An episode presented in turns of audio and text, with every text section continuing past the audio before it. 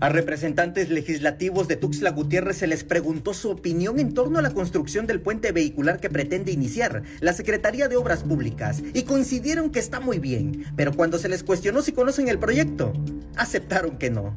No, no tengo conocimiento de, del proyecto, pero... Sin embargo, no lo conozco a profundidad para decirte algunas características. No, no lo ha presentado precisamente, lo he visto en, en, en, las redes. El puente vehicular proyectado para Tuxtla pasaría entre los parques naturales Tuxtlán, Joyumayu y Cañahueca. Es una proyección de la Secretaría que administra Ángel Torres Culebro y que tendría un costo de más de mil millones de pesos, pero que aún, aún no cuenta con un proyecto visible a la ciudadanía.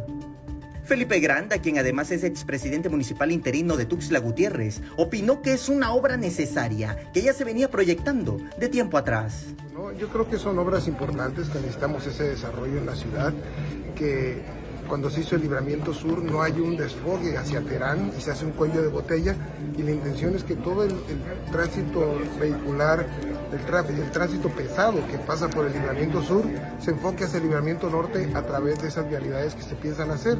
Yo creo que eso es lo que necesitamos agilizar, necesitamos que Tuxtla sea una ciudad moderna, donde ya el, el transporte pesado no esté pasando por las principales avenidas.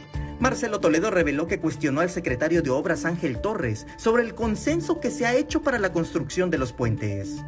Están, se están desarrollando obras que son necesarias en la ciudad. Hubo un momento en que yo platicaba con el secretario de Obras y le, comenté, preguntaba si habían sido consensadas estas obras. Siempre surge la polémica porque el tema ecológico, el tema del impacto a las empresas que están en, en el tramo donde se construye. Nos, me comentaba en esa ocasión que no veía ningún problema. A pregunta expresa, la diputada Flores Ponda convocó a las organizaciones de la sociedad civil que están inconformes a que la busquen para plantear una reunión con el secretario de Obras Públicas. Si, esas voces me buscan, pues con gusto podemos hacer una reunión. Eh, yo creo que el secretario está abierto para, para cualquier tipo de aclaración, de reunión. Eh, yo, yo, yo considero que son legítimas todas eh, las opiniones de la gente. Sin embargo, pues hay que fomentar eso, el diálogo común y que la gente esté contenta también.